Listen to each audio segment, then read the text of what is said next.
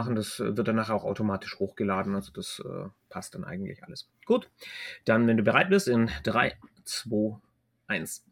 Herzlich willkommen allerseits bei einer neuen Folge von den Bohrleuten. Ich fliege heute wieder solo, weil der Marcel es leider aus zeitlichen Gründen nicht geschafft hat. Aber ich habe mir wie immer einen hochkarätigen Gast eingeladen und ich möchte ohne weitere Vorrede dem jetzt die Möglichkeit geben, sich selbst vorzustellen.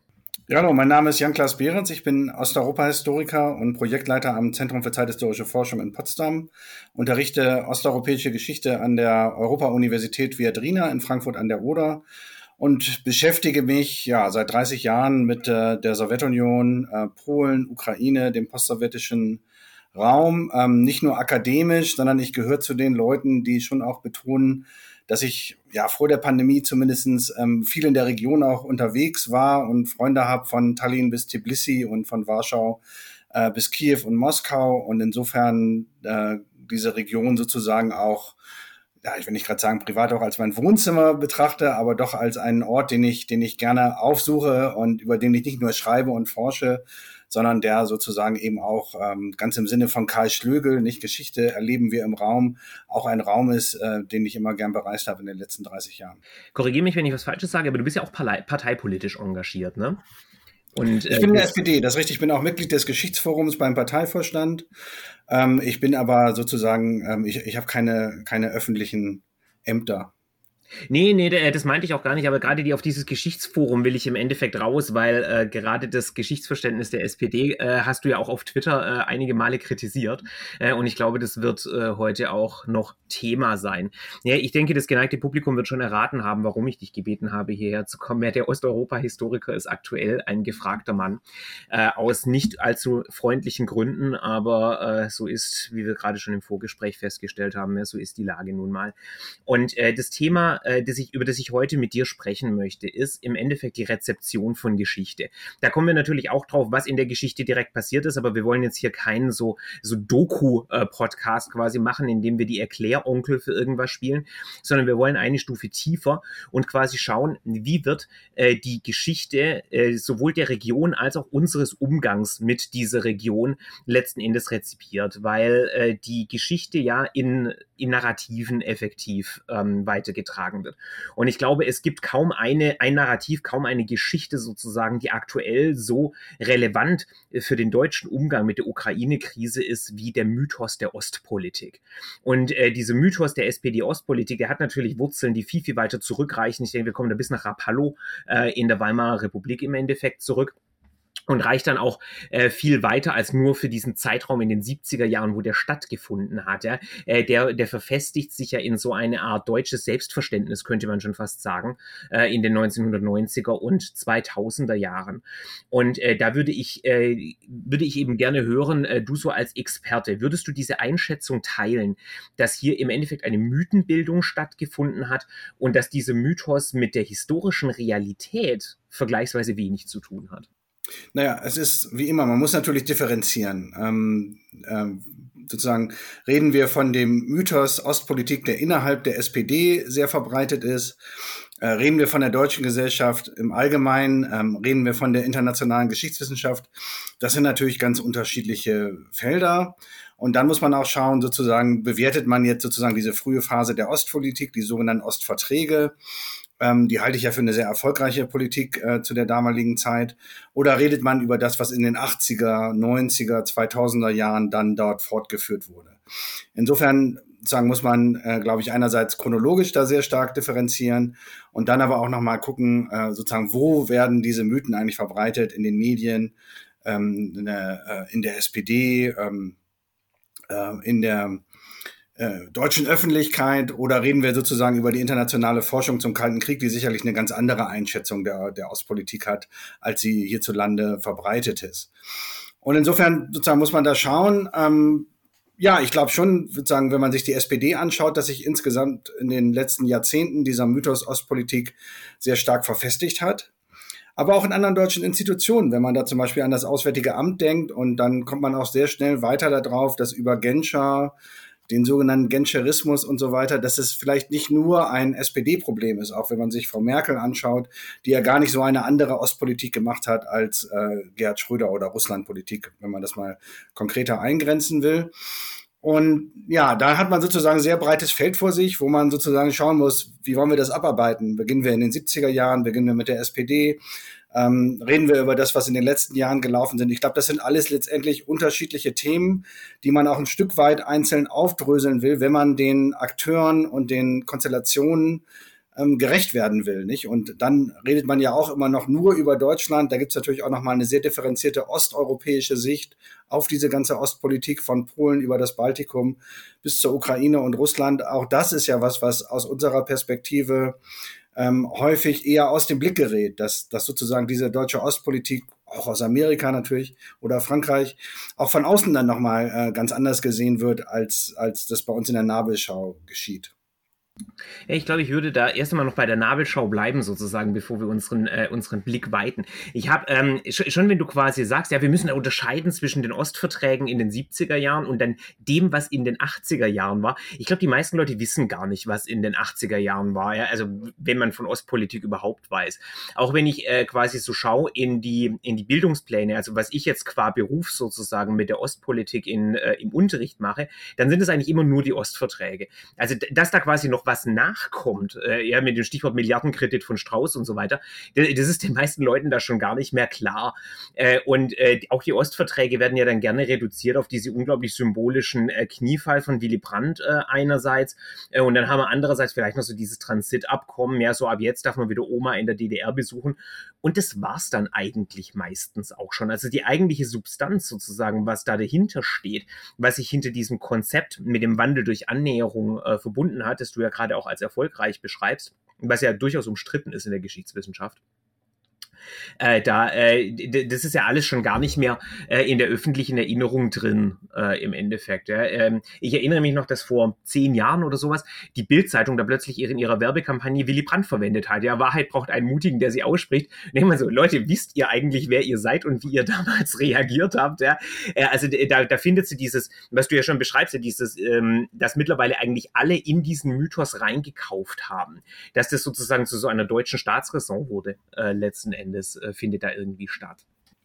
Genau, ähm, wobei das jetzt ein kleines Missverständnis ist. Ich, ich bin sozusagen ähm, äh, Anhänger der Ostpolitik insofern, als dass ich glaube, dass die Ostverträge wichtig waren, weil die Grenzen anerkannt wurden, ähm, die sozusagen in Jalta geschaffen wurden und man diese Aussöhnung mit äh, Polen begonnen hat und eben auch die von äh, dir schon erwähnte Reiseerleichterung mit der DDR. Ähm, genau bei Wandel durch Annäherung würde eigentlich meine Kritik ansetzen, nicht? Weil sozusagen Wandel durch Annäherung ist ja eigentlich das, was genau nicht stattgefunden hat.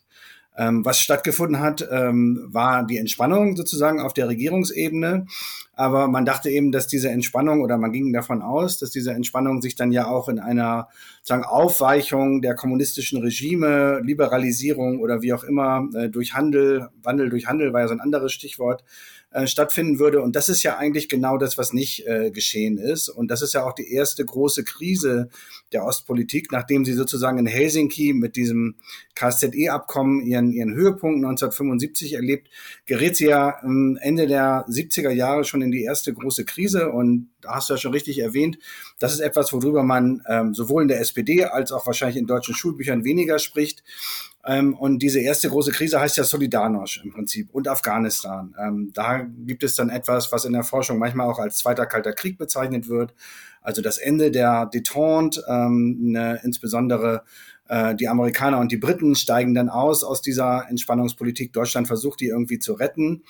Ähm, aber es gibt eben ne, dann auch eben sehr problematische Entscheidungen unter der Schmidt-Regierung, dass man eben sagt, man unterstützt die Machthaber in Polen, beispielsweise man unterstützt Gierek, man unterstützt nicht Wałęsa. Das heißt, man stellt sich eigentlich nicht auf die Seite der Opposition oder jetzt mal pathetisch gesagt des Freiheitskampfes auch in Osteuropa, sondern man ähm, unterstützt in ganz metternicher Weise letztendlich den Status quo, nicht? Und, und besonders Egon Bahr wird dann zu so einem Verfechter dieses Status quo und sagt, man darf da nicht destabilisieren, wir haben ja so viel erreicht, ähm, äh, das sind alles äh, gefährliche radikale Katholiken in der Solidarność. Ähm, wir müssen sozusagen mit den Pragmatikern auf der anderen Seite zusammenarbeiten. Und das ist schon die erste Geschichte, glaube ich, die in Deutschland kaum erzählt wird. Diese Jahre 1979, 80, 81, 82.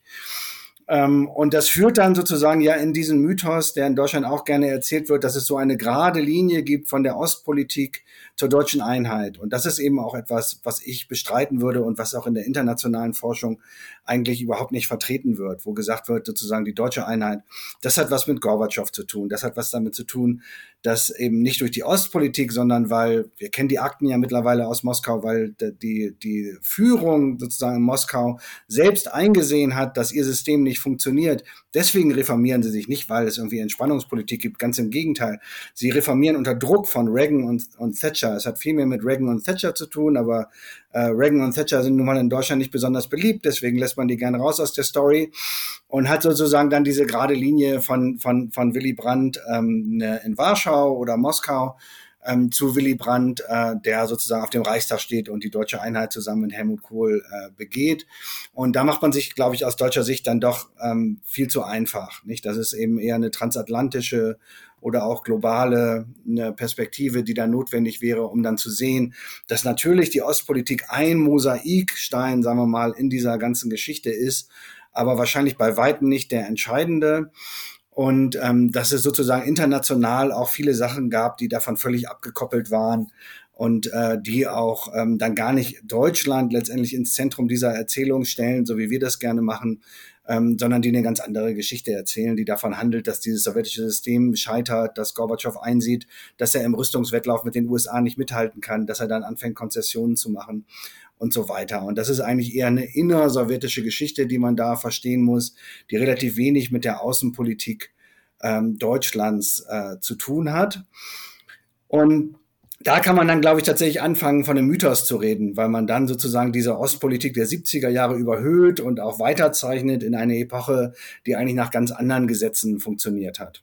Äh, du sprichst hier ja schon ähm, äh, im Endeffekt gleich noch ein zweites Mythenbündel an, sozusagen, das der mit dazugehört, äh, was ja quasi im Endeffekt so ein bisschen die Gegenerzählung zur Ostpolitik ist. Ja, diese Idee von, ja, äh, wo, da kommt dann so dieser Reagan äh, und der, der ist dann so dieser harte Macher und der kommt dann mit SDI und diesem gigantischen Plan, den, äh, die, die Sowjetunion tot zu rüsten äh, und deswegen brechen die dann sozusagen zusammen, was ja mittlerweile eigentlich auch äh, in der Geschichtswissenschaft so äh, nicht mehr äh, nicht mehr vertreten wird, aber auch so in dieses in dieses große Mythenbündel reingehört. Ja, Ostpolitik auf der einen Seite, totgerüstet auf der anderen, beides ist nicht so wirklich korrekt und jeder pickt sich da gerne die, äh, die Aspekte raus, sozusagen, die äh, zu der jeweils äh, eigenen Vorstellungswelt passen. Also gerade wenn ich in die USA gucke, in die dortige Diskussion, ja, wenn, wenn, wenn man da so diese Neocons hat oder andere äh, Hawks, äh, die schnappen sich ja super gerne äh, dann eben dieses totgerüstet Narrativ, äh, weil das ihren politischen Präferenzen entspricht, während man in Deutschland halt immer sehr viel Gewicht gelegt hat auf diesen friedlichen Teil, vielleicht auch noch den KSZE-Prozess. Da würde dann gern dieser Korb 3 äh, so ein bisschen überhöht, als äh, das ist quasi der Anfang vom Ende der Sowjetunion, weil da, da können die dann die Menschenrechte einklagen und damit äh, wird das System unterhöhlt äh, und äh, dann kriegen wir, äh, kriegen wir das quasi. Und das ist ja alles äh, unglaublich stark äh, überzogen. Und was ich auffällig finde an beiden äh, von diesen Narrativen ist, wie wenig Handlungsfähigkeit und Agency sozusagen der Sowjetunion selbst und dann vor allem, was nachher, glaube ich, auch noch ein Thema wird, den ganzen anderen Staaten in Osteuropa zugesprochen wird. Über die wird eigentlich immer als ein Objekt äh, geredet. Das ist dann irgendwelchen Kräften unterworfen, die ihren Ursprung im Westen haben, ob jetzt Ostpolitik oder Rüstung. Äh, aber so oder so deren Entscheidungen sind eigentlich völlig irrelevant. Wir treffen sozusagen eine strategische Entscheidung und dann fallen die Dominosteine und am Ende der, äh, die Mauer in irgendeiner Art und Weise. Und wir müssen nur ausdiskutieren, welcher westliche Dominostein äh, das angestoßen hat. Aber dass es wir waren, das, das ist quasi äh, völlig außer Frage. Genau, ich meine, das ist ein generelles Problem, glaube ich, der deutschen oder auch westlichen Russland-Wahrnehmung, dass wir unseren eigenen Einfluss überschätzen auf Russland. Ähm, ich sage immer zu meinen Studenten, Russland trifft seine Entscheidung größtenteils selbst, sozusagen. Natürlich unter Druck von außen, das wird man auch jetzt bei den Sanktionen sehen. Aber letztlich treffen die ihre Entscheidungen selbst, sozusagen. Nach einer eigenen Rationalität auch, ähm, die teilweise sich mit der westlichen Rationalität deckt, teilweise aber auch nicht. Ich meine, in Russland sozusagen, ganz egal ob Sowjetunion oder jetzt postsowjetisches äh, Moskau, ähm, ist eine Politik der Stärke immer ähm, sozusagen Teil der DNA der russischen Eliten gewesen, nicht? Ähm, ähm, ich sage auch immer der SPD, also sozusagen, warum wurde Willy Brandt ernst genommen in Moskau, als er da hingefahren ist, 1970? Natürlich, weil er sozusagen mit der Entspannung auch ein interessantes Angebot gemacht hat, aber auch darum, weil er 600.000 Mann unter Waffen hatte mit der stärksten Armee in Westeuropa, der Bundeswehr, damals hoch ausgerüstet, modern, also nicht so wie heute. Er war sozusagen auch ein militärpolitischer Faktor. Nicht Willy Brandt war kein Hippie oder Peacenik, wie man ihn dann im Nachhinein äh, verklärt hat, sondern er kommt genau mit dieser Bundeswehr im Rücken da an. Deswegen lassen ihn Amerikaner übrigens auch äh, agieren. Und Willy Brandt in den 1970er Jahren gibt äh, 3,2 bis 3,5 Prozent des äh, Bruttoinlandsprodukts für, für Rüstung aus. Nicht? Heute diskutieren wir darüber, ob wir jetzt zwei Prozent schaffen wollen oder ob das zu viel ist. Und wir waren lange bei 1,2 oder vielleicht mal bei 1,5. Willy Brandt ist stabil bei 3,2 bis 3,5 Prozent. Ähm, auch das gehört zur historischen Wahrheit, die sozusagen gerade in der SPD auch ein Stück weit verdrängt wird. Ich habe da auch oft in überraschte Gesichter geschaut, wenn ich das gesagt habe. Guckt das nach, Leute. Ne, Willi ähm, war ein relativ stabiler Verteidigungs- und Sicherheitspolitiker. Und ähm, das wird auch dann eben überdeckt häufig von diesem Willy Brandt der 80er Jahre, der dann ja auch Schmidt so ein bisschen in den Rücken fällt mit dem NATO-Doppelbeschluss und so weiter äh, und dann äh, schon sehr pazifistische Positionen auch übernimmt im, im Laufe der 80er Jahre. Aber auch da muss man wieder sehen, es gibt nicht nur einen Willy Brandt, es gibt eben den, den Willy Brandt, der wirklich ein kalter Krieger war, als äh, 60er Jahre Bürgermeister in West-Berlin. Es gibt den Brand der Ostverträge und es gibt den Brand der 80er Jahre. Ähm, auch da lohnt es sich wieder, glaube ich, genau hinzuschauen und nicht zu sagen, also hier gibt's Willy Brandt, den Friedensengel und äh, dem müssen wir alle nacheifern. Äh, Damit will ich jetzt auch nicht den Brand der 70er Jahre idealisieren, aber der hat halt ganz andere Entscheidungen getroffen als später. Und das muss man einfach wissen, glaube ich, um diese historische Figur auch irgendwie einschätzen zu können, um der auch gerecht zu werden.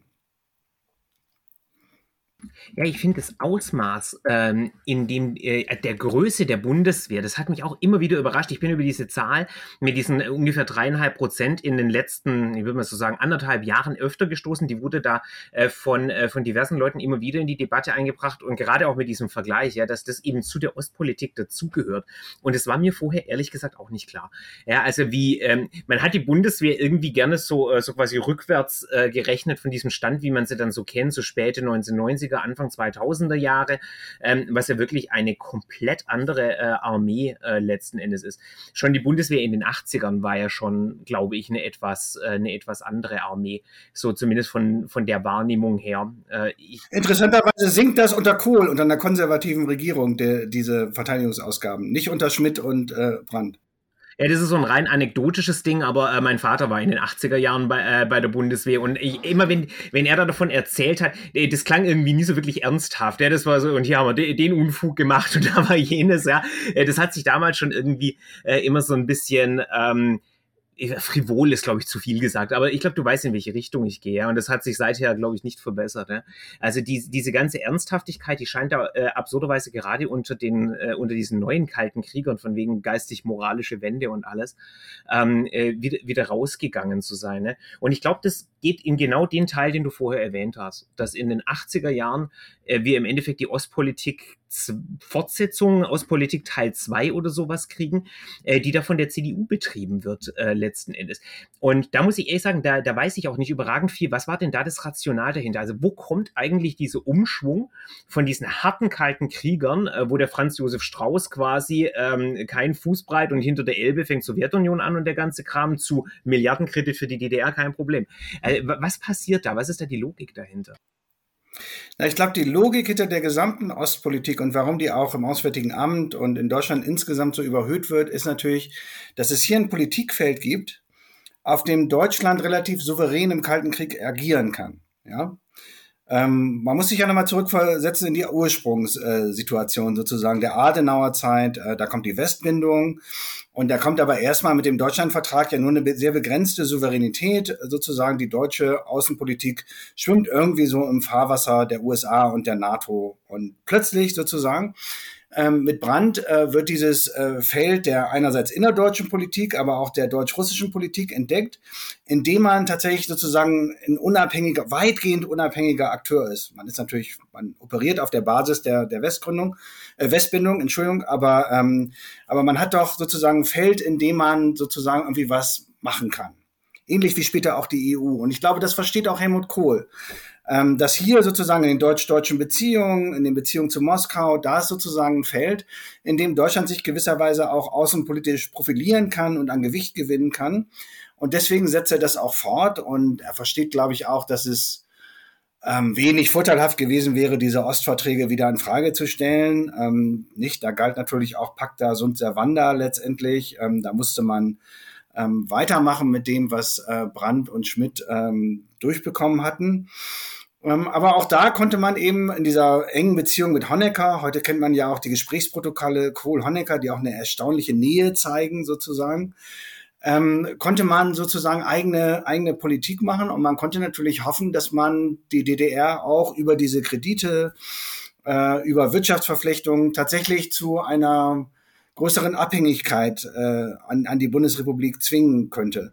Ja, Obwohl das, das, dann ja interessanterweise sich eben auch wiederum nicht in Liberalisierung in der DDR äh, ausgewirkt hat. Also man hat diese Politik gemacht und man hatte sozusagen Einfluss in Ostberlin. Man konnte da anrufen, man hatte Zugang zu Honecker und Mielke und zu allen möglichen Leuten. Ähm, was man nicht bekommen hat, ist eine Liberalisierung des Regimes. Was man natürlich bekommen hat, sind zum Beispiel die Häftlingsfreikäufe, äh, sozusagen eine gewisse Liberalisierung des Grenzregimes, und so weiter. Und damit hat man sich wohl auch zu dieser Zeit zufrieden gegeben. Auch da das, das Ausmaß äh, von diesen schmutzigen Deals, die da gemacht worden sind und schmutzig vor allem von DDR-Seite aus. Ja, also äh, diese Häftlingsfreikäufe, äh, die Verkäufe von Blutkonserven und hast du nicht gesehen äh, von medizinischen Tests. Also äh, die, die Strategie hat ja insofern funktioniert, als dass es definitiv eine Abhängigkeit gab. Die DDR hat sich ja wirklich in eine äh, in eine schon fast symbiotische Beziehung zur äh, BRD begeben, was diese Finanzierung anbelangt. Das war wirklich äh, ein, ein unglaublich einseitiges Abhängigkeitsverhältnis, aber äh, der Teil ist aufgegangen und hat ja dann maßgeblich mit äh, zu dem Problem äh, ja auch beigetragen. Aber äh, ja, äh, generell, ich habe so das Gefühl von dem, was du da sagst, mit dem, äh, dass hier Handlungsspielräume offen werden. Äh, der Vergleich, der sich mir aufdrängt, ist so ein bisschen die französische Außenpolitik. Wenn die da dann zum Beispiel aus den NATO-Strukturen rausgehen oder mit ihrem Beton von der Force de Frappe, äh, also ihre eigene äh, Atommacht und so weiter, ist so dieses, äh, da, da können wir in einem kleinen, aber feinen Rahmen noch unsere Dinge machen sozusagen und äh, beziehen dann da quasi auch unsere außenpolitische Identität raus. Ist der Vergleich zu weit hergeholt? Na, ich glaube schon, dass man sich an solchen anderen Mittelmächten wie Frankreich orientiert hat und dass man sozusagen in Bonn auch äh, zumindest dieses Gewicht erreichen wollte, was was Frankreich hatte, nicht? Diese Kohl-Mitterrand-Beziehung, die kann man ja einerseits als eine Freundschaftsbeziehung lesen, kann man aber auch als eine Konkurrenzbeziehung lesen, wer sozusagen eigentlich in Europa dann ähm, ähm, die Hegemonie und in der EU die Hegemonie hat. Und da hatte sozusagen diese Ostpolitik sicherlich auch ihren eigenen Stellenwert. Und äh, äh auch diese ähm, ja, dramatische Entwicklung dann natürlich innerhalb äh, der Jahre ab, ab 1988, 89, wo dann sozusagen eben Frankreich und Großbritannien ein Stück weit marginalisiert werden, dadurch, dass Deutschland dann sozusagen seine, seine Sonderbeziehung tatsächlich zur Sowjetunion ein Stück weit ausspielen kann. Aber auch da ist die Geschichte eben wieder komplex, nicht? Man muss schauen, dass Gorbatschow ursprünglich eine viel engere Bindung hatte an, an Thatcher und auch an Mitterrand und äh, Kohl eigentlich 1988 noch mit diesem Goebbels-Vergleich äh, oder 87 war es, glaube ich, ähm, ziemlich äh, daneben lag und, ähm, und, und erstmal zu großer Verärgerung in der Sowjetunion geführt hat und dann eigentlich relativ spät erst sozusagen in das ganze Spiel einsteigt. Also auch da ist es wieder nicht richtig, dass, dass sozusagen Deutschland hier die Akzente gesetzt hat, sondern äh, bereits vor der Machtübernahme Gorbatschows war der ja in England bei Thatcher 84 und hat da sozusagen so vorgefühlt. Und dann gab es ja diesen berühmte Zitat dann von Maggie Thatcher sozusagen, he's a man I can do business with. Ähm, äh, obwohl er noch gar nicht Generalsekretär war. Und das war sozusagen weit bevor er jemals in Deutschland irgendwie äh, antichambriert hat. Und das ist eben schon interessant, sozusagen, dass es aus deutscher Perspektive häufig im Nachhinein ganz anders gelesen wird und, und dass man sozusagen das ausblendet, dass hier ganz andere Beziehungen äh, mit Reagan, mit Thatcher, mit Mitterrand ähm, auch im Spiele waren. Und äh, das ist dann vielleicht 89 nicht mehr so entscheidend.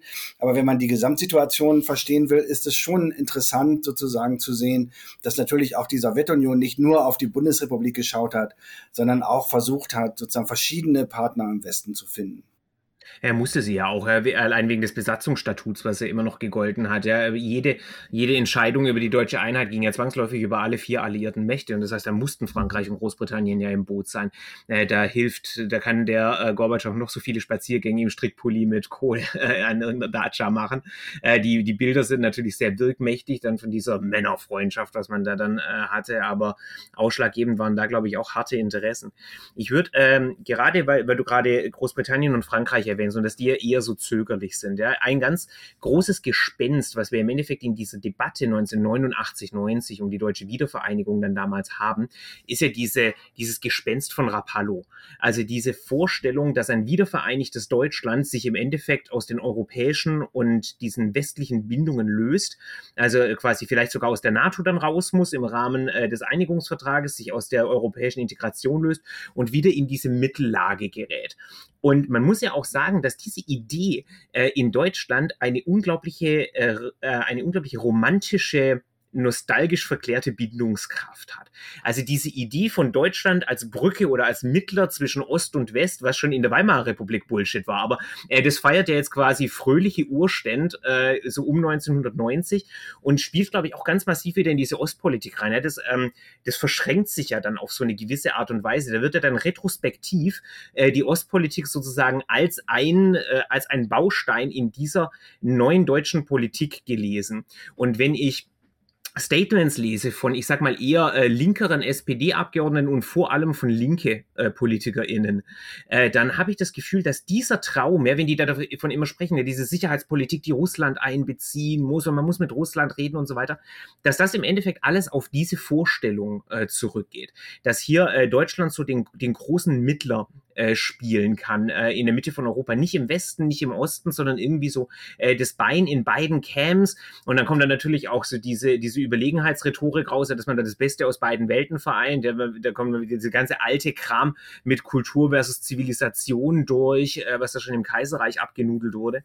Äh, also die, diese ganzen Elemente scheinen da sich alle zu einem potenten Mix äh, zu verbinden, der dann an ganz merkwürdigen Stellen anschlussfähig ist, weil er sowohl die AfD äh, da Teile findet, die sie gut finden kann, als auch die Linke, ähm, die SPD und die FDP. Irgendwie findet jeder in diesem Mix irgendwas Schönes, äh, was er oder sie sich rausgreifen kann. Und wenn es bloß ein bisschen Nord Stream 2 ist. Äh, das ist, äh, das ist ein ganz, ganz merkwürdige Kombo, während man gleichzeitig irgendwie vergessen hat, woher diese Ideen kommen. Also die realpolitischen Dynamiken sozusagen, die hat man verdrängt. Was übrig bleibt, ist so diese, äh, diese Vorstellung von Einfluss, äh, die, wie du schon sagst, nur sehr eingeschränkt der Realität entspricht. Das ist ein ganz, ganz merkwürdiges Gemisch. Ja, wobei man sagen muss, in den 90er Jahren funktioniert das ja auch ein Stück weit, nicht? Ähm, ähm, es gibt ja dann dieses berühmte Bon mot, wir sind von Freunden umzingelt. Und tatsächlich ähm, schafft man es ja, 1999 beispielsweise ähm, NATO-Aufnahme Polen, äh, Tschechien, Ungarn und so weiter. Äh, gleichzeitig sehr gute, sehr enge Beziehungen zu Jelzin äh, zu pflegen und, und diese sozusagen Sonderbeziehung zu Moskau auch ein Stück weit äh, konser zu konservieren unter Kohl oder vielleicht sogar noch auszubauen. Und aber auch sozusagen diese EU-Osterweiterung gleichzeitig durchzuziehen, die NATO-Erweiterung. Ähm, und, man, und man denkt lange Zeit ähm, sozusagen, dass das ähm, eigentlich kein Widerspruch ist.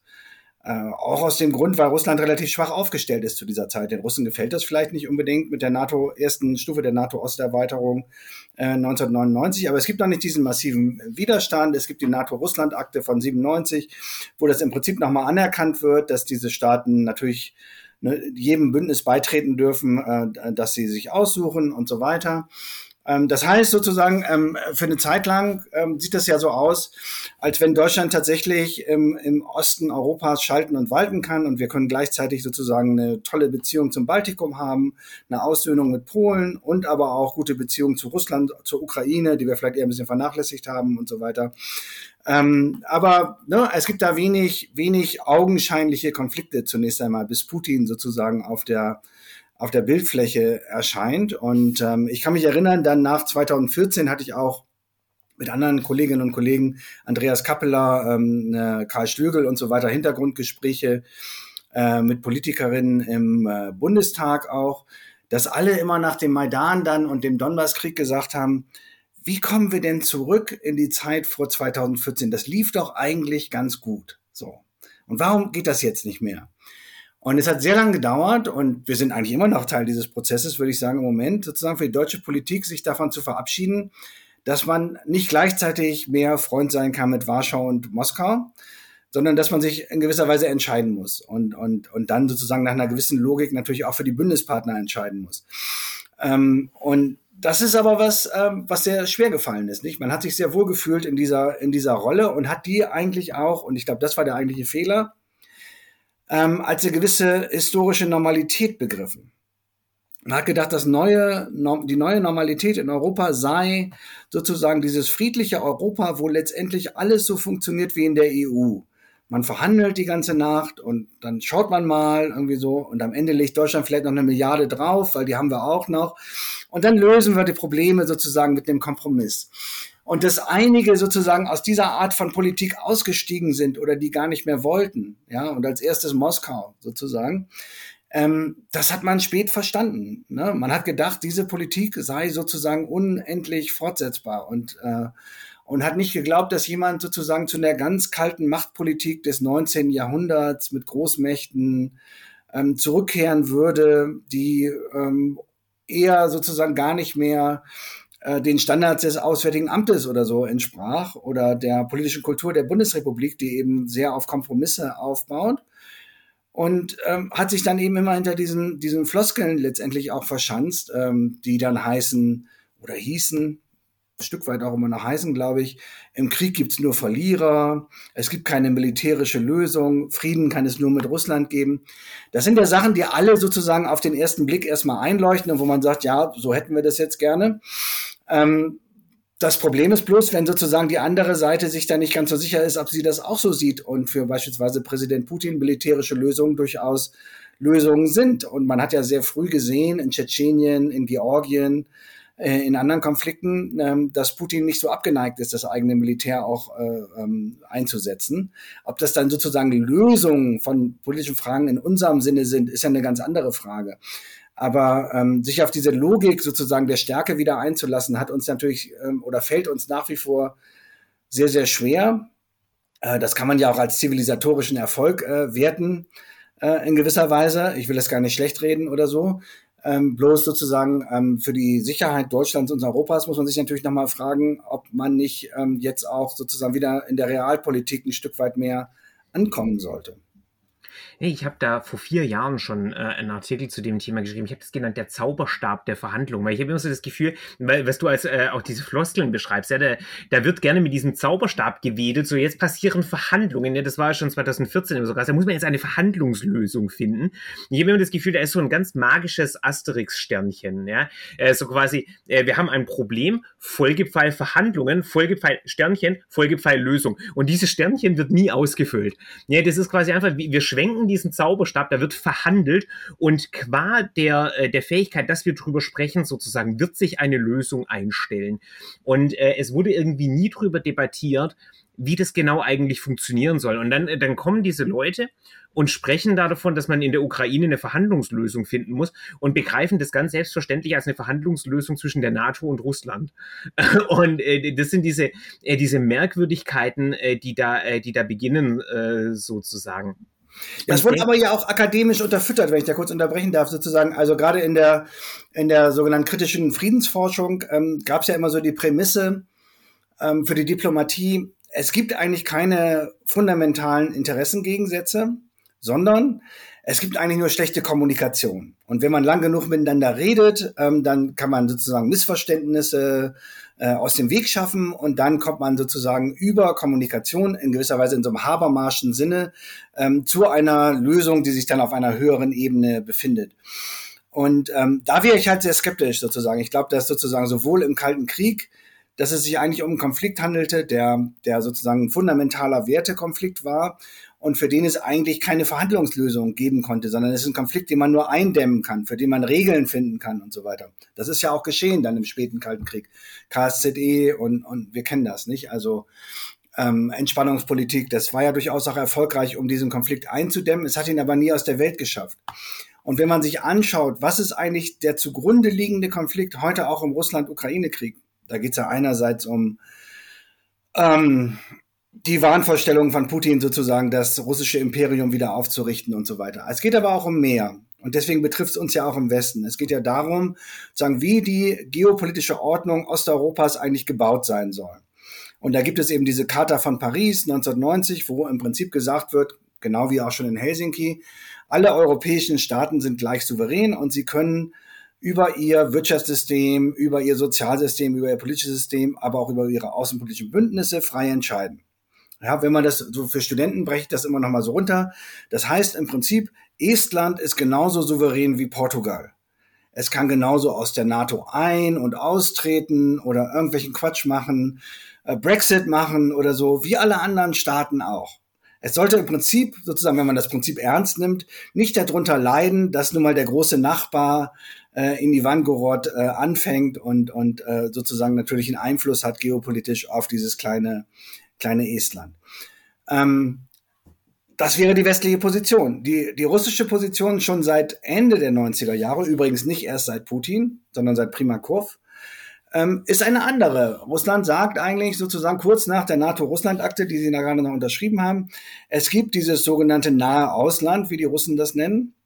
Und das nahe Ausland sind äh, primär erstmal die Staaten der früheren Sowjetunion, aber dann irgendwie auch noch Osteuropa und alles, was mal zum Warschauer Pakt geführt hat, also sozusagen äh, bis Berlin-Friedrichshain, Kreuzberg vielleicht dann nicht mehr.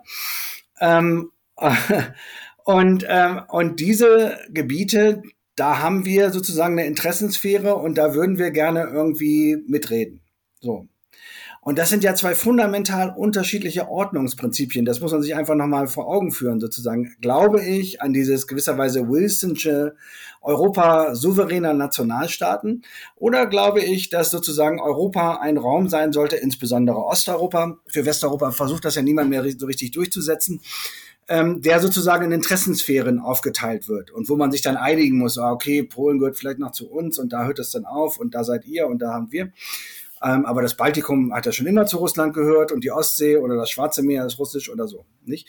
Und ähm, das ist ja auch sehr schwierig, sich vorzustellen, denke ich mal jetzt in Verhandlungen, wie man da einen Kompromiss finden soll von westlicher Seite. Weil der Kompromiss würde ja immer darauf hinauslaufen, dass man ein Stück weit anerkennt, dass es doch sowas gibt wie eine russische Einflusssphäre, die sozusagen dann ja was eigentlich umfasst.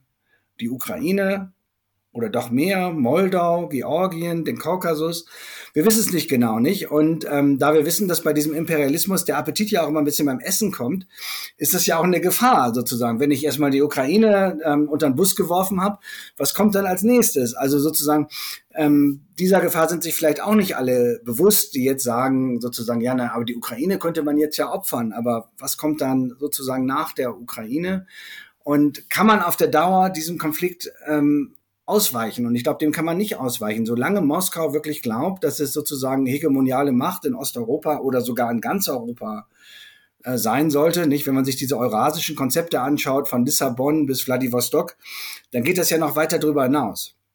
Ähm, dann gibt es ja sozusagen in Moskau auch durchaus so ein Karl Schmidtsches Verständnis äh, von Großraumpolitik, wo die Russen ganz klar sagen, also die Amerikaner sind eine raumfremde Macht in Europa und die sind jetzt schon seit 1945 hier und das finden wir eigentlich unangebracht und auch illegitim.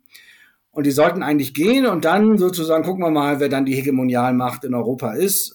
Nicht in Klammern sozusagen, also Eurasien und äh, sozusagen alles, was nicht China ist, das glauben wir eigentlich, dass das unser äh, Herrschaftsbereich irgendwie oder zumindest Einflussbereich ist. Dieses, diese Denke gibt es ja durchaus. Und ich glaube, das ist lange in Deutschland natürlich auch so als Folklore eher gesehen worden. Äh, mittlerweile weiß man aber, dass Russland durchaus eben militärische Mittel einsetzt, um das zumindest partiell durchzusetzen. Wenn man sich Georgien 2008 anschaut, Donbass 2014, jetzt den Ukraine-Krieg, dann ist es ja sozusagen, würde ich, so würde ich das jedenfalls interpretieren, ähm, ein Teil des Versuchs, dieses Konzept durchzusetzen diese Einflusssphäre sozusagen auch mit militärischer Gewalt ganz eindeutig zu markieren. Und man kann ja nur sagen, sozusagen alle Staaten, die es geschafft haben, in die NATO einzutreten, können froh sein.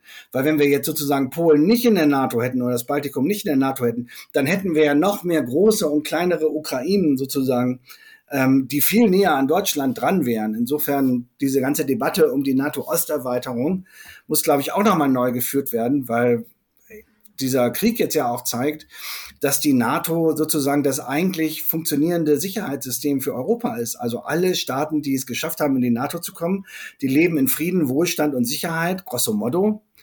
Ähm, und alle, die das nicht geschafft haben, von Moldau bis Georgien bis Ukraine, haben eigentlich russische Truppen, Armenien ähm, auf ihrem Gebiet, äh, ohne dass sie die teilweise eingeladen haben und wissen nicht so richtig, wie sie die wieder loswerden sollen. Und ähm, das ist ja eigentlich auch eine Erfolgsgeschichte der NATO, die auch wenig erzählt wird, nicht wahr? Also sozusagen, wo auch dieser russische Narrativ, wenn man nochmal über Narrative redet, das war ja auch dein Ausgangspunkt, unglaublich erfolgreich ist zu sagen immer so, die NATO ist das Hauptproblem in Europa. Das wird natürlich in Polen oder in Estland ganz anders gesehen. Die sagen natürlich sozusagen, die NATO ist der Hauptproblemlöser in Europa. Wir hätten ja keine, gar keine einzige ruhige Nacht mehr, wenn es nicht die NATO gäbe. Und ich glaube, da muss man sozusagen aus deutscher Perspektive einfach auch nochmal neu ansetzen, darüber nachzudenken. Ich glaube, wir sind in einem wirklich sehr fundamentalen Konflikt, der, wie du das schon beschreibst, der Sichtweisen. Ich wehre mich auch immer total da dagegen, dass diese, äh, dieses Denken in Einflusssphären als realistisch bezeichnet wird oder als pragmatisch.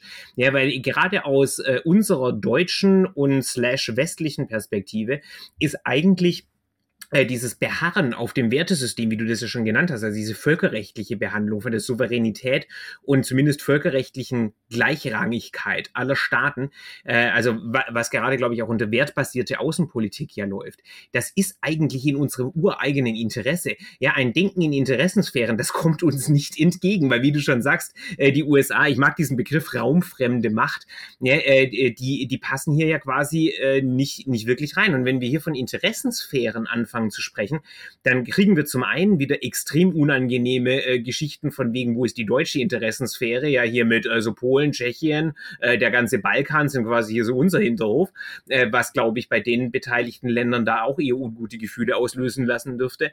Äh, und auf der anderen Seite haben wir dann eben natürlich Russland. Und gerade von deiner Schilderung äh, mit dieser Perspektive, die die auf die USA und auf diese eurasische Landmasse generell haben, ich habe immer so das Gefühl, die haben einen Phantomschmerz von dem Stand von 19 1945, wo quasi ja das Kalkül von Stalin damals war, dass eigentlich alles sich zugunsten der Sowjetunion entwickelt. Ja, die Amerikaner werden demobilisieren, die Briten und Franzosen werden demobilisieren, die Russen, äh, die Sowjets, Entschuldigung, äh, demobilisieren nicht.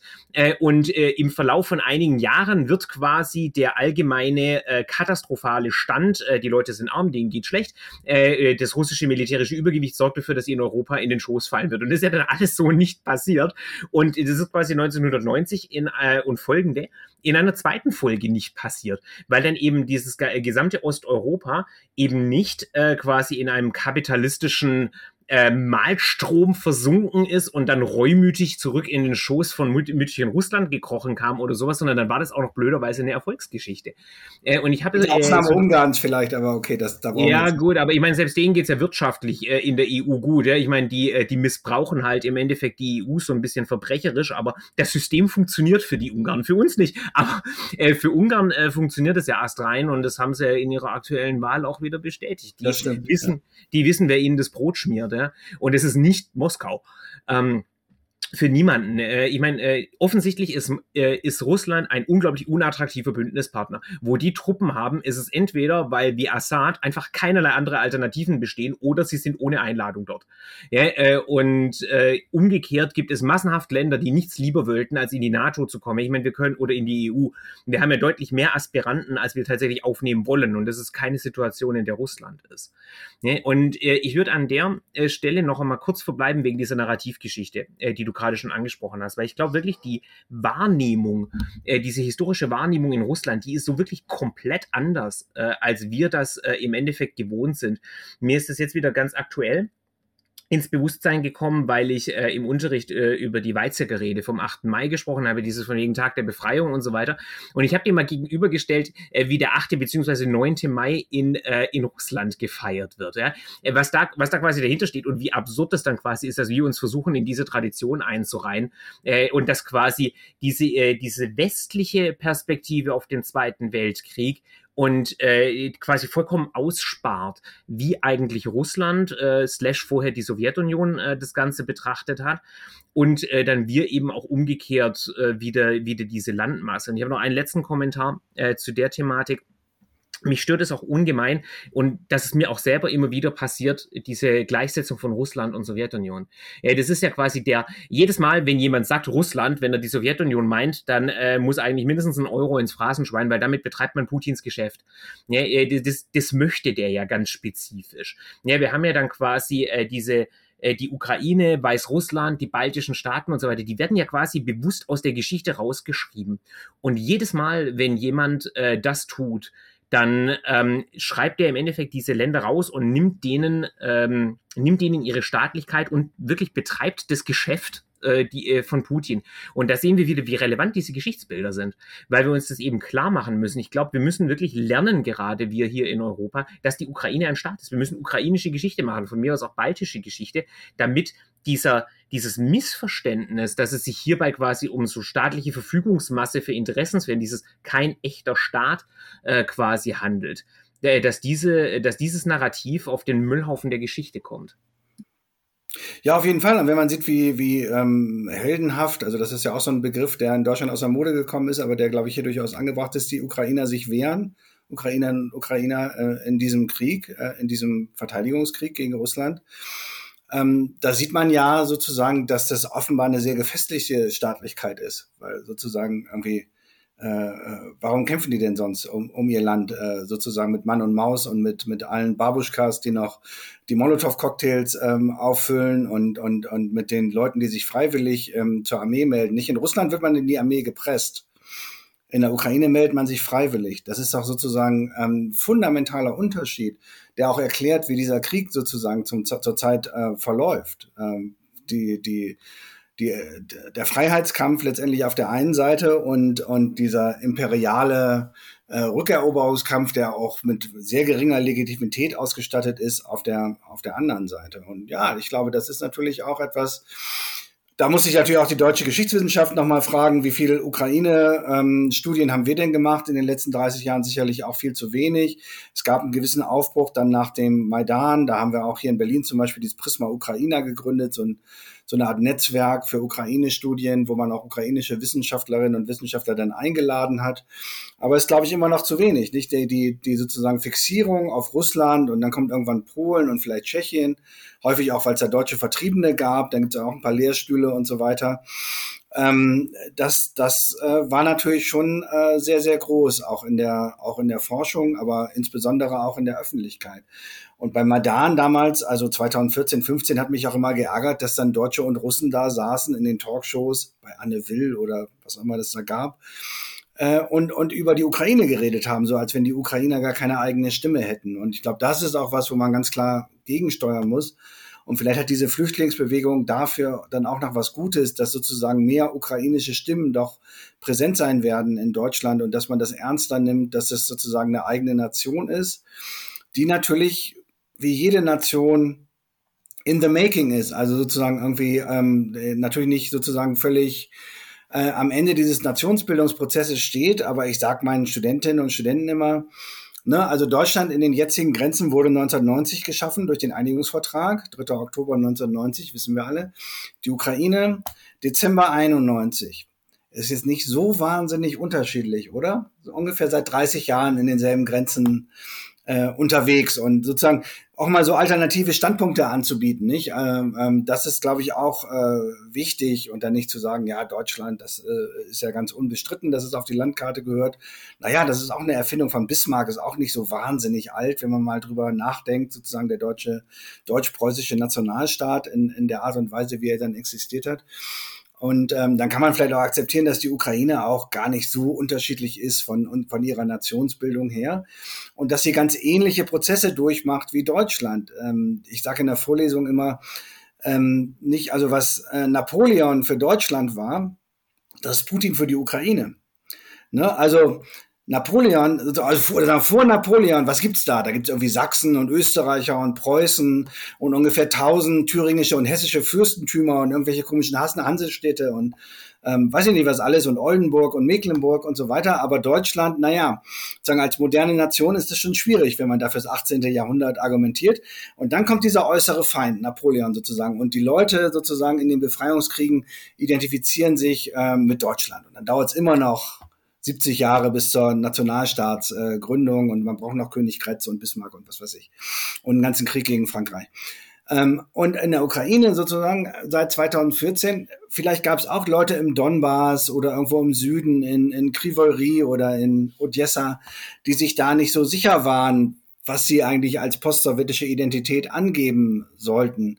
Aber durch diesen äußeren Gegner Putin, der sozusagen seit 2014 dieses Land massiv auch militärisch angreift, wird natürlich diese ukrainische Identität ganz stark gefestigt. Und ich kenne das auch von vielen Leuten aus meiner persönlichen Umgebung, die dann gesagt haben, okay, ich spreche jetzt auch dann primär nur noch ukrainisch. Früher habe ich auch viel Russisch gesprochen weil das auch so eine politische Aussage ist. Ne? Ich will eigentlich nicht mehr zur, zur Ruski Mir, zur russischen Welt gehören, die, die Putin so ähm, äh, auch in der Propaganda nach vorne stellt, sondern wir sind was anderes. Wir haben andere Werte, wir wollen nach Europa und so weiter. Und da finde ich die Ukraine dann eben auch ein sehr spannendes Land, auch für Schülerinnen und Schüler und Studenten, um zu schauen sozusagen, wie funktioniert eigentlich Nationsbildung ja, und natürlich gibt es da auch teilweise auch extremen Nationalismus. Das ist nicht alles schön, was da passiert. Das will ja keiner sagen.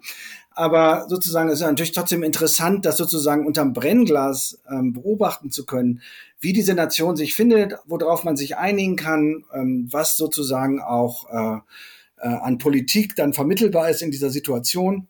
Und da muss man ja auch nochmal sagen, wenn man sich jetzt Zelensky anschaut, beispielsweise in den letzten Wochen, der sich jetzt so ja auch nicht ganz zu Unrecht und auch ziemlich erfolgreich als Kriegsherr verkauft in seinen Camouflage-T-Shirts oder so. Zelensky ist aber gewählt worden vor zwei Jahren, weil er gesagt hat, ich bin derjenige, der euch aus dem Krieg rausbringt, ich bringe Frieden mit Russland, ich mache einen Deal mit Putin. Ne? Während Poroschenko abgewählt wurde, dessen ähm, äh, Slogan war ähm, ukrainische Sprache, Macht äh, und, und Glaube, irgendwie so, so, so nationalistische Slogans. Das haben die Leute nicht gewählt. Die Leute haben den gewählt, der eigentlich gesagt hat, okay, ich versuche da irgendwie einen Kompromiss zu finden. Und da darf man natürlich auch, ne, da heißt es in Deutschland immer, ja, aber diese ukrainischen Nationalisten und la la la. Ähm, ja, ähm, natürlich gibt es ja Nationalismus, das gehört ja auch zur Nationsbildung äh, mit dazu. Aber andererseits muss man eben auch genau sehen, auf welche Werte gründet sich diese Nation eigentlich auch, wo wollen die hin? Warum werden die auch deshalb von Russland so bekämpft?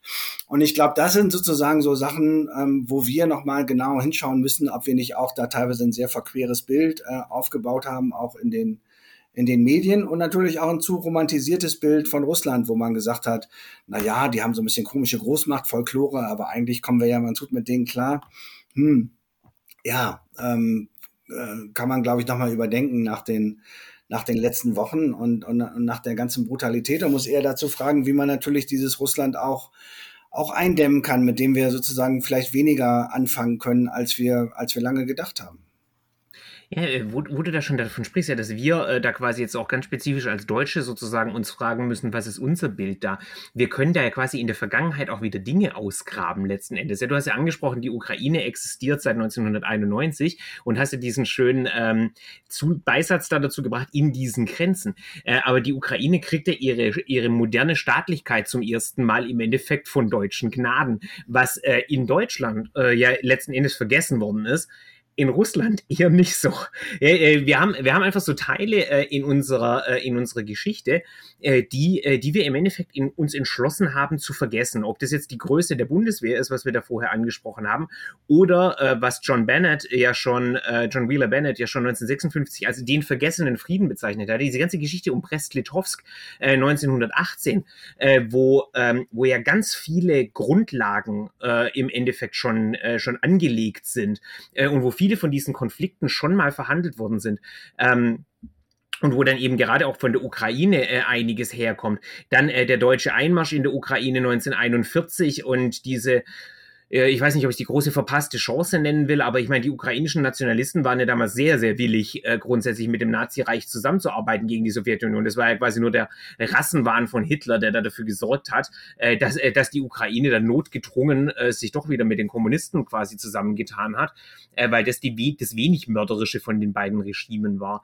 Aber im Endeffekt, wir Deutsche, wir haben da wirklich eine, eine lange Traditionslinie äh, zu denen äh, und da, da quasi politisch mitzuspielen. Und das, äh, das ist aus unserer, äh, aus unserer gesamten Vergangenheit irgendwie gelöscht. Der sozusagen deutsche Ukraine-Politik fängt 2014 an. So mit dem Minsker Abkommen, wo dann die Merkel äh, dahin geht, äh, zusammen mit äh, Sarkozy war es, glaube ich, damals noch und wo die dann äh, eben diese Verhandlungslösungen machen. Und hier haben wir einmal mehr diese, diese Objektbehandlung äh, der Ukraine, äh, die da so stark kommt.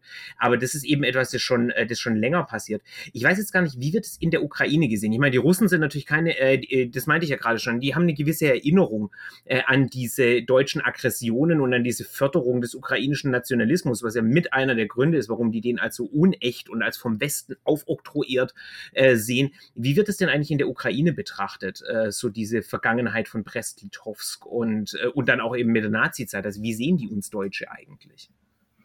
Naja, ich meine, man muss dann akzeptieren, dass es da natürlich ganz andere Sichten auf die Geschichte gibt. Ich habe mich damals auch ein bisschen gewundert. Ich habe irgendwann dann ähm, 2018, also sozusagen zum, zum Jahrestag aus meiner äh, Institutspost, eine Einladung der ukrainischen Botschaft äh, äh, rausgefischt ähm, zur Feier des Jahrestags des Friedens von Brest-Litovsk, wo ich auch so dachte, oh ja, okay, äh, was gibt's da jetzt zu feiern? Und ähm, dann äh, habe ich das sozusagen nochmal nachgeschaut und dann wurde mir relativ schnell klar, okay, da wurde die Ukraine zum ersten Mal als, als Staat anerkannt. Und insofern ist es für die ein positiv besetztes Datum. Das muss man jetzt ja erstmal so akzeptieren. Ähm, da gab es auch eine ukrainische Delegation in Brest-Litovsk und so weiter, die da von den Deutschen äh, empfangen wurden und die waren teilweise auch zumindest de demokratisch legitimiert in äh, durch, durch vorige Duma-Wahlen und so weiter, ist auch gar nicht so absurd, wie es auf den ersten Blick äh, sozusagen aus deutscher Sicht ähm, äh, klingt, aber ist natürlich eine spezifisch ukrainische Sicht da drauf und ist natürlich auch der Versuch, sozusagen diese Staatlichkeit ähm, nicht erst 1991 zu begründen, sondern zu sagen, ne, also es geht ja auch dann zurück bis zur Kiewer Rus und so weiter und, und, und zu den Kosaken äh, aber eben auch zu sagen, 1918 waren wir eigentlich auch schon mal da und ihr habt das auch anerkannt. Äh, die Reichsregierung hat damals äh, mit der Ukraine verhandelt und hat sozusagen diese Unabhängigkeit von Kiew da auch im, im Frieden von Brest-Litovsk anerkannt, dass der dann später in Versailles kassiert wurde ähm, interessiert uns gar nicht. Ähm, das ist sozusagen aber erstmal ein völkerrechtliches Dokument gewesen, eigenen Rechts, was ja auch die Bolschewiki unterschrieben hatten und insofern ähm, hatte das sozusagen durchaus eine, eine gewisse Bedeutung. Ähm, da heißt sozusagen einfach zu akzeptieren, diese ukrainische Sicht auf die Geschichte. Und das geht dann im Zweiten Weltkrieg natürlich weiter. Im Zweiten Weltkrieg würde ich sagen, ist natürlich weniger Deutschland ähm, der problematische Faktor, von dem man sich zu emanzipieren versucht, sondern die Sowjetunion und eben auch diese postsowjetische Sicht Putins. Das sieht man ja sehr symbolisch daran, dass mittlerweile eben in der Ukraine der 8. Mai gefeiert wird und nicht mehr der 9. Mai wie in Russland, ähm, weil man, das ist sozusagen ein Versuch der Westernisierung, ne, zu sagen, wir feiern die Befreiung der Ukraine zusammen mit der Befreiung Frankreichs, Hollands, Englands, was weiß ich. Und äh, das hat, wir, wir klinken uns aus dieser ähm, sowjetisch-russischen Tradition aus und sind dann sozusagen Teil Europas und deswegen ist bei uns auch der 8. Mai der Feiertag und nicht der 9. Am 9. Gibt's dann, darf man natürlich auch irgendwie feiern, aber es ist kein staatlicher Feiertag mehr. So, ne? Also gibt's natürlich so Sowjetnostalgiker in der Ukraine, die das dann auch ähm, feiern. Ansonsten glaube ich, es ist natürlich so wie mit vielen anderen osteuropäischen Staaten auch, also Stichwort ist Polen oder Tschechien oder so. Ähm, die Ukrainer leiden natürlich immer darunter, dass es eine sehr asymmetrische Beziehung ist. Ähm, also sozusagen, dass das Interesse der Ukraine oder Polens oder Tschechiens an Deutschland natürlich immer ungleich größer ist als umgekehrt. Hier gibt es nur eine Minderheit an Leuten, die, die sich für diese Staaten interessieren. Und dort ist es natürlich schon ein sehr, sehr wichtiger Bezugspunkt, natürlich äh, äh, ähm, Deutschland. Und ich sage den Ukrainern immer, na überlegt euch mal, wo die Polen standen vor 30 Jahren, sozusagen vor 30 Jahren, als Polen gerade aus dem Kommunismus hervorkam und ich das erste Mal als Student dahin gefahren bin. Ähm, da fanden alle das in meiner Familie oder in meinem Umfeld äh, noch relativ verrückt, dass man überhaupt nach Polen fährt. Was soll man da? Oder so. Sein Auto geklaut bekommen oder was soll man Ne? Also da gab es ja diese ganzen Klischees, ne? brauche ich jetzt nicht weiter auszuführen. Ähm, und mittlerweile gibt es auch eine relativ starke Normalisierung, zumindest auch hier im ostdeutschen Raum, Berlin und so weiter, wo Leute sagen, also Usedom kann ich mir nicht mehr leisten, ich fahre ins polnische Pommern an die, an die Ostsee. Und das finde ich total super da. Oder, oder wenn ich eine Städtereise mache, dann fahre ich nach Prag oder Krakau, weil das ist ja viel schöner als die deutschen zerbombten Städte. Ne? Und, und diese sozusagen Normalisierung muss ja eigentlich auch das Ziel der Ukraine sein, dass die Leute sagen, Äh, ne? Und nochmal toller als in Krakau ist übrigens Lemberg, weil das war viel größer zu der Zeit und viel bedeutender. Und das ist die eigentliche Metropole Galiciens, ist ja gar nicht Krakau, sondern Lemberg. Und ähm, das muss man eigentlich mal gesehen haben in seinem Leben, sozusagen als äh, mitteleuropäische äh, Großstadt. Oder Kiew oder so. Ähm, das klingt jetzt natürlich zu Kriegszeiten ein bisschen, bisschen ähm, schwierig, aber ne, wenn man jetzt mal wieder mittelfristig ähm, denkt, dann muss das ja auch das Ziel der Ukraine sein, sozusagen irgendwie einen Status zu bekommen und als normales Land äh, ähm, auch, auch angenommen zu werden. Und ich glaube, das ist immer ein, ein langer und dorniger Weg. Ne? Also ich kann mich auch erinnern, dass als ich nach Prag fuhr, in den 90er Jahren, dass dann immer Leute aus meiner Familie gesagt oh, fährst schon wieder in den Osten. Ich gesagt, nee, Prag ist von Berlin im Süden, das ist nicht im Osten. Und das hat aber lang gedauert, bis man sich sozusagen diese Mental Maps ja auch der Deutschen verändern und, und man sagt, also Prag, das ist barock, das ist eher wie Österreich oder so. Das hat auch mit Osten wenig zu tun. Und ich glaube, es ist auch eine generationelle Frage. Nicht? Ich habe dann gemerkt, als ich das erste Mal mit meinen Kindern in Prag war, da wollte ich als Historiker dann auch so ausholen zu den großen, ähm, zur großen Vorlesung über den Kommunismus und den Prager Frühling und so weiter. Naja. Ähm, Und ähm, die Kinder haben dann eigentlich nur auf die goldenen Dächer des Ständetheaters geschaut und, und, und des Nationalmuseums und hoch zur Kaiserburg, zum, zum Chat und so weiter und haben eigentlich gesagt, naja, sieht eigentlich alles toller aus als in Berlin. Weiß nicht, was jetzt hier mit Kommunismus zu tun haben soll und, und, Diktatur. Also das war gar nicht mehr vermittelbar vor zwei, drei Jahren, als wir dann da mit den Kindern waren, sozusagen da irgendeine Geschichte von Unterdrückung zu erzählen, sondern es war für die eine total beeindruckende, wohlhabende europäische Stadt. Und das ist natürlich ja letztendlich auch sozusagen dieser Wandel, der aber, glaube ich, lange braucht, den wir in Europa auch voranbringen müssen, nicht? Und in denen natürlich perspektivisch auch irgendwann die Ukraine einbezogen werden würde, wenn das, ja, wenn Putin sie lässt, wenn sie diesen Krieg gewinnen und so weiter, dann, dann haben sie, glaube ich, eigentlich ganz, ganz gute Chancen und dann würde man auch ein Land erkennen, was natürlich riesengroß ist, zweimal so groß wie Deutschland, äh, mit nur 40 Millionen Einwohnern, was unglaublich divers ist, von, von Lemberg bis zum Donbass, von Kiew bis zur Krim. Das sind natürlich völlig unterschiedliche Landschaften, äh, Leute, ähm, das ist multinational, ähm, unterschiedliche Identitäten, aber eigentlich ein total interessantes Land, was es da zu entdecken gibt. Und das ist ja sozusagen vielleicht die große Hoffnung, die man haben darf, dass irgendwann der Moment kommt, wo man sagen kann, sozusagen, das wird wahrscheinlich noch lange hin sein, äh, man kann so wie in die Ukraine fahren, äh, man kann so schon in die Ukraine fahren, wie man heute nach Tschechien oder, oder Polen fährt. Ja, das ist eine sehr schöne Abschlussperspektive. Ich glaube, ich hätte jetzt zum, äh, zum Ende dieses Gesprächs nur noch eine Frage sozusagen. Äh, wenn wenn du dir was wünschen könntest, sozusagen, was, ähm, was das Geschichtsbild anbelangt, wenn ich nächstes Jahr wieder eine 13. Klasse habe und äh, da Ostpolitik und den ganzen Kram mache, was ist das Geschichtsbild, äh, das du gerne hättest, äh, mit dem die SchülerInnen äh, den Geschichtsunterricht verlassen? Wie stellst du dir das quasi vor? Weil aktuell, wie gesagt, haben wir eine sehr starke Konzentration äh, auf diese Ostverträge. Es wird das Wandel durch Annäherung äh, gebracht. Das äh, ist üblicherweise in der Erzählung auch noch ziemlich positiv, also relativ unkritisch mit drin. Äh, und das war es dann eigentlich äh, diesbezüglich. Der Alarm mit spätestens mit dem KSZE-Prozess ist das Interesse an Osteuropa damit wiederum. Äh, was, was würdest du dir quasi wünschen? Wie sieht unser zukünftiges Geschichtsbild, was wir in Deutschland vermitteln, in, in der Breite? Äh, wie sieht es aus bezüglich äh, Osteuropa heute und der Geschichte in, im 20. Jahrhundert? Na, ich würde sagen, einerseits weniger Deutschland fixiert, Ne? Also natürlich nicht, äh, dass man jetzt die Ostverträge rausschmeißt, aber hm, dass man das sozusagen multiperspektivischer erzählt, ähm, was auch den Zweiten Weltkrieg an, angeht, eher diese Tim Snyder-Perspektive der Bloodlands vielleicht, als sozusagen einfach nur zu sagen, da ist Deutschland als Aggressor, das ist natürlich richtig, aber was bedeutete das für diese Leute in diesen Räumen eigentlich nicht? Also das, äh, was bedeutete das für die Deutschen? Das haben wir oft genug durchgekaut, aber sozusagen, was bedeutete das ähm, im Großen und Ganzen? Ähm, und zweitens, also was ich in Berlin zum Beispiel vermisse, ich weiß nicht, wie das in anderen Bundesländern ist. Wir haben hier ja auch in den Klassen meiner Kinder relativ viele Leute aus dem postsowjetischen Raum. Also bei meinen beiden Jungs sind jeweils so zwei, drei in der Klasse, die entweder Eltern Kontingentflüchtlinge waren oder Ukrainer, Russen und so weiter.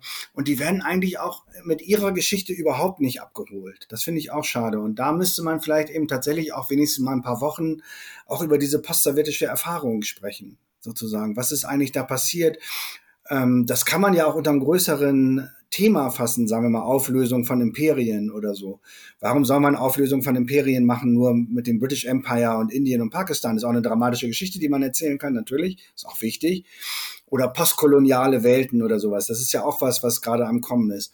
Und auch die, die ganze Sowjetunion sozusagen, der ganze postsowjetische Raum ist natürlich auch eine postkoloniale Welt. Ne? Und das ist ein postkolonialer Krieg, den wir jetzt sehen, wo es sozusagen darum geht, ein Land letztendlich wieder in den Kolonialstatus herabzukämpfen.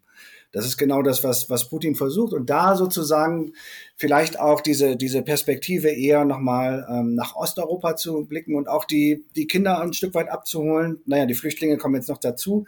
Da wissen wir nicht, wie lange die bleiben. Ähm, die gar nicht so wenige sind, zumindestens hier, äh, und ähm, über deren naja, Heimat, deren Heimat ist auch Berlin, aber über deren Herkunftsländer oder Hintergrund oder wie immer ich das nennen soll, eigentlich relativ wenig in der Schule stattfindet und die Lehrer auch ziemlich wenig wissen. Also wir haben ja auch so ein Programm gemacht mit dem ZZF, dass wir jetzt im Krieg in, in, äh, als Experten auch in Schulen reingegangen sind, in Leistungskurse und so weiter, auch in, in Mittelstufenkurse teilweise und über den Krieg geredet haben, weil es eine große Nachfrage ähm, gab.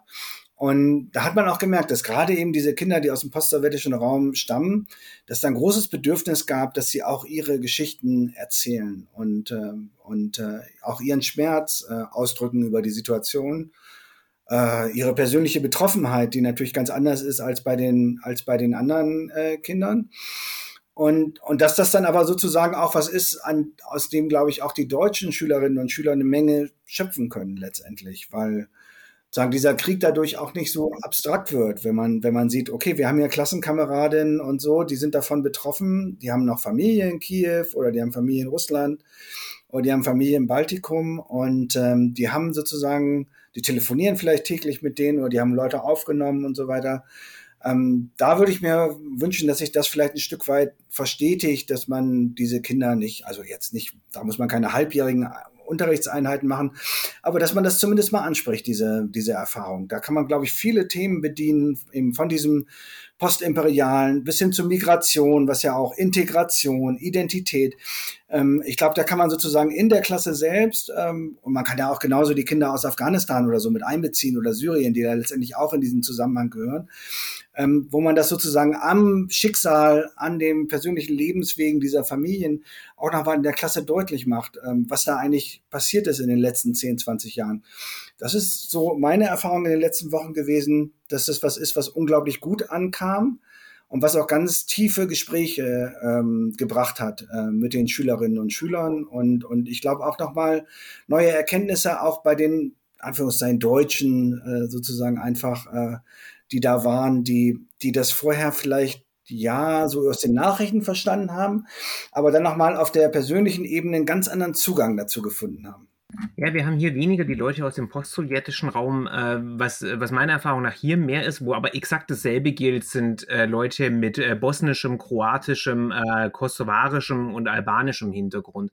Und das ist natürlich auch was, das kommt hier praktisch auch nicht vor. Ja, also der Jugoslawien, der Zerfall von Jugoslawien, die Jugoslawienkriege, das ist auch so verdrängte Geschichte innerhalb von Deutschland. Das war in den 90er Jahren, war das mal ganz kurz äh, so ein bisschen relevant, aber üblicherweise wissen meine SchülerInnen nicht, äh, dass es mal Jugoslawien Medien gab, dass da Krieg war bis vor kurzer Zeit, dass das in Europa liegt äh, und warum so viele von denen hier sind. Und da haben auch schon äh, SchülerInnen zu mir gesagt, ja, das wäre eigentlich auch mal toll, wenn man das in Geschichte machen würde. Ich glaube, das nehme ich dann auch für mich mit, äh, dass ich mal sobald quasi. Genau, da, da kann man ja dieselben Themen machen. Identität, genau. Integration, Migration, Flüchtlinge. Und auch ähm, Zerfall ähm, eines Imperiums letzten Endes. Äh, ja. Also das sind ja alles äh, auch äh, genauso spannende Themen. Genau, das kann man also an dem, an dem Balkan-Beispiel sicherlich auch machen, ja. Da würde ich zustimmen. Also da gibt es wirklich ganz, ganz viele Sachen, die, äh, die wir im Endeffekt in unserem kollektiven Gedächtnis nicht mehr haben. Und von daher danke ich dir sehr für dieses Gespräch. Das war unglaublich erhellend. Äh, danke, dass du dir die Zeit genommen hast. Und äh, ich wünsche dir noch einen schönen Tag und bis hoffentlich bald mal wieder.